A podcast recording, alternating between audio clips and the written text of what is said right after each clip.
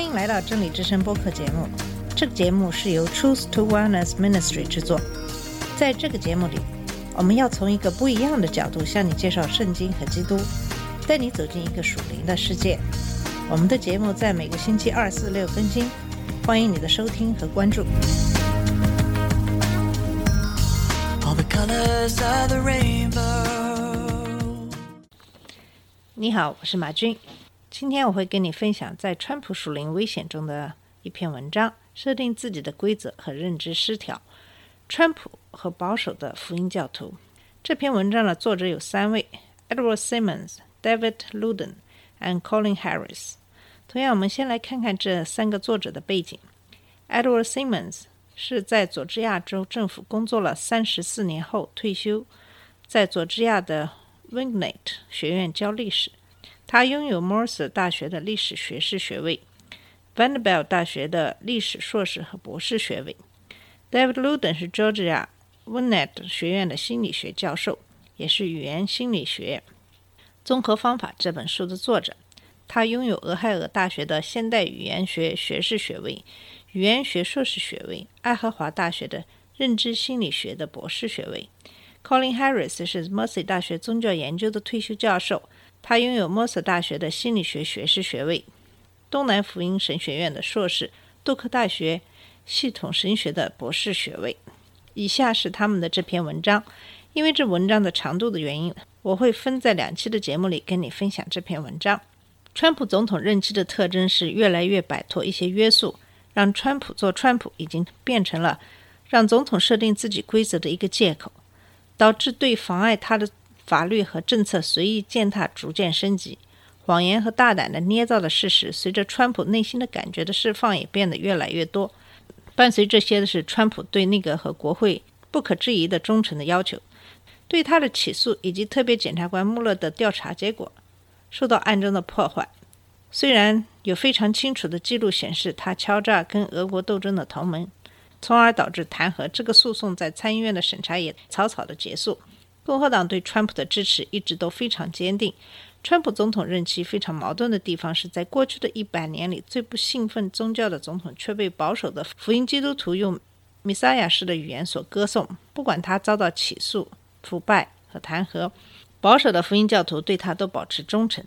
耶稣圣经中宣称的弥撒亚是用非常谦卑的口气讲话，而不公开表现出他的公义。这是在马太福音六章第五节。爱并且原谅敌人和邻居，这是路加福音第六章二十七到二十八节和罗马书的十二章十四节。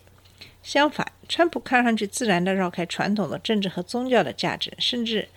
有时候会嘲讽这些价值观。他的规则是以不知羞耻的自我吹捧为特征，甚至到了用弥赛亚的语言来描述自己。在他通过了弹劾的投票后，他公开地报复那些证人，却把这些称为为了国家的安全。川普主义在政治方面的胜利是不可否认的。两个让人困惑的问题是：那些保守的基督徒是怎样为他们作为川普的基本盘而辩护的呢？是什么样的心理过程使他们支持一个公开跟他们热情拥护的宗教、道德、怜悯的价值观相反的总统的呢？我们认为，这是因为很多的保守的基督徒习惯性的拒绝可以核实的事实真相，给予他们盲目的信仰最高的优先权，来为他们所经历的认知失调所辩护。这种版本的信仰是依据僵化的对宗教信仰的解释，现在还包括了那些假装弥赛亚的人的政治议题。我们也认为，通过把追求真理作为首要的，而不是盲目的信仰，我们可以找到一条愈合的方法。最初的一步是用悔改和谦卑来回应批评，像大卫王面对拿单对他和八十八的绯闻的时候的反应，对作为川普基本盘的解释。二零一六年，川普的竞选期间，他做了一个近乎像救世主一样的异乎寻常的声明。在没有任何政府工作经验和参军历史的情况下，他声称他的知识比那些专家和将军还要丰富。我自己就可以解决所有这些问题，是他在竞选集会上所说的。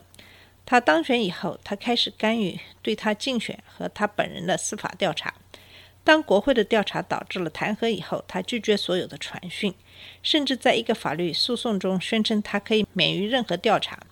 从一个有关总统的丑闻到另一个有关总统的丑闻，跟他在一起的保守的福音团体继续支持和赞扬川普，这就引出了我们的第一个问题：保守的基督徒怎样解释加入了一个人的基本盘，而这个人的所有的行为都是在破坏他们的信仰的呢？部分的答案你可以从2017年贝勒宗教调查中找到。一些社会学家用问卷调查的结果论证，基督徒的民族主义是川普的宗教支持的根本原因。反对伊斯兰教，保持美国一个基督徒国家被发现比违反圣经的教义更加重要。那些举足轻重的福音教派领袖不断地用经文来呼吁对川普的支持，用大卫王的通奸行为和基督耶稣跟罪人在一起。作为借口为川普的缺点进行开脱，因为川普政府把美国在以色列的大使馆移到耶路撒冷，宗教领袖们开始把川普看成像美撒亚一样，这也是川普所鼓励的。许多事情也显示，在为川普辩护的时候，使用的经文的不一致性，比如为了掩盖川普和色情明星 Storm Daniel 的绯闻的竞选前的努力，家庭研究会主席 Tommy Perkins。建议给总统另一个夹击。夹击是用在高尔夫当中的一个专业名词，是指非正式比赛中最后一击失败后附加的一击。他说：“我们看到正确和错误，我们看到好的和邪恶的。但是福音教徒中，我们有一个共识，就是我们都会犯错。原谅这个概念是非常重要的。因此，我们懂这个。是的，有正义，但是也有怜悯。”在同一篇的发表在政治评论上的文章。Perkins 被问到他对于奥巴马总统非常有敌意的评论，并问他是不是把脸的另外一面也转过来，是不是合适的？Perkins 回答是：“你知道，你的脸只有两面。基督教并不总是欢迎的门槛，每个人都可以把脚跺上去。这就是在运用圣经经文的时候不一致的例子，用基督耶稣来支持对一个总统的无限的原谅。”当用到把脸的另一面也转过来的命令的时候，却是限制对另一个不同总统的原谅。其他一些保守的基督徒领袖在政治评论上发表的言论，是通过忽略不道德的行为为川普政策辩护。他们承认他个人行为方面的缺陷，但是却把他当成神派给他们的帮助实现在宗教政治方面议题的人。当国会在对川普弹劾进行辩论的时候，发表在给。今日基督徒总编的一封信中，大约两百个非常有名的福音教领袖反对今日基督徒的总编支持撤销川普总统职务的社论文章。在这里，我们要提到的是，今日基督教的总编马克·戈里的社论并没有明确表明支持弹劾。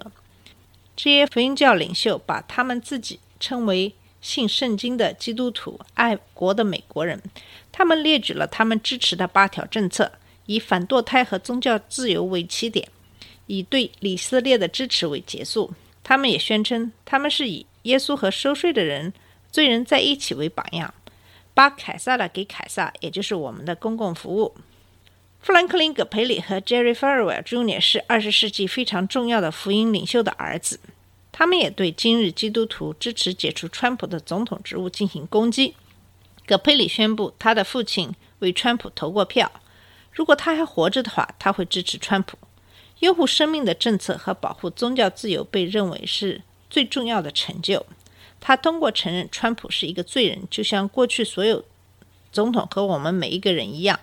而不理会对川普的不道德的指控。虽然保守的福音教徒在支持一个非常公开的不道德的恃强凌弱的人的时候非常讲究时效，他们不断的用经文来解释对他支持的原因。经常用的是基督耶稣和大卫王的故事，但是他们在属灵方面的辩护忽视了一个非常明显的问题，就是耶稣或是大卫王是不是也是设定自己的规则并违反圣经管制的领袖呢？法利赛人责怪耶稣跟那些他们认为是道德上被社会抛弃的人厮混在一起，这在马太福音九章十一节、十一章十六到十九节、路加福音十九章五到七节中都有描述。法利赛人也批评耶稣形式上违反了安息日的规定，这在马太福音十二章十节和马可福音三章二节都有描述。不管怎样，面对这些类似的别人的批评，都是在后来罗比尼文字中被记载的非常典型的争议。这些都是与怎样解释有关，并不是专断的践踏我们所接受的公理的新的规则。在马太福音的登山宝训中，耶稣说的非常清楚，他并不是要废掉律法和先知，相反，他来是为了成全。他宣称和神的特殊关系，因为他注重超越永生的纯洁的灵，动机同情的行为，原谅公义并不是富人的特权，原谅公义并不是富裕人的特权。这个主题不断出现在耶稣的比喻和教导中。耶稣以通过大能给人医治而著称，宣告神的规则，和有超凡魅力的领导人宣称他有制定自己规则的权利是完全相反的。再者，把支持川普和耶稣跟罪人在一起相比，忽视了那些耶稣经常作伴的穷人和社会底层的人，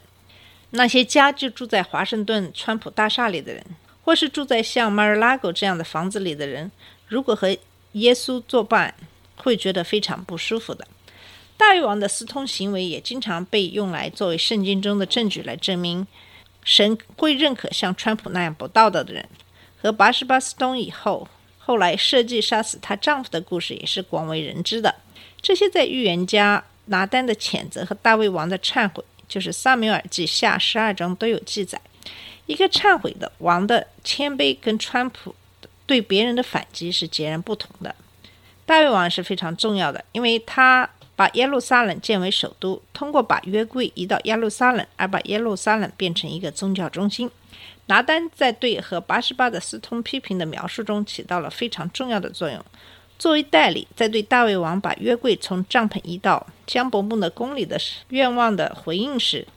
拿单宣告了特殊的承诺。在撒米尔记下七章十一到十六节中，拿单告诉大卫王，神否决了他建造殿宇的时候，是先以告诉他更大的承诺开始的：你的家和你的国。也必在我的面前永远坚定，你的王位也必永远坚立。和八十八的私通是在这个承诺之后，对承诺的改变，在对他私通的谴责中并没有被提到。福音教徒运用这个故事并不可靠的原因是，当大卫王面对那个给他传递这个承诺的人对他进行谴责的时候，大卫王的内疚的表达和原谅的请求。拿单的预言在福音教徒对川普道德评价的时候去哪里了呢？这里非常清楚，川普总统如果在遇到拿单时的福音教徒的谴责的时候，是不会以大卫王为榜样的。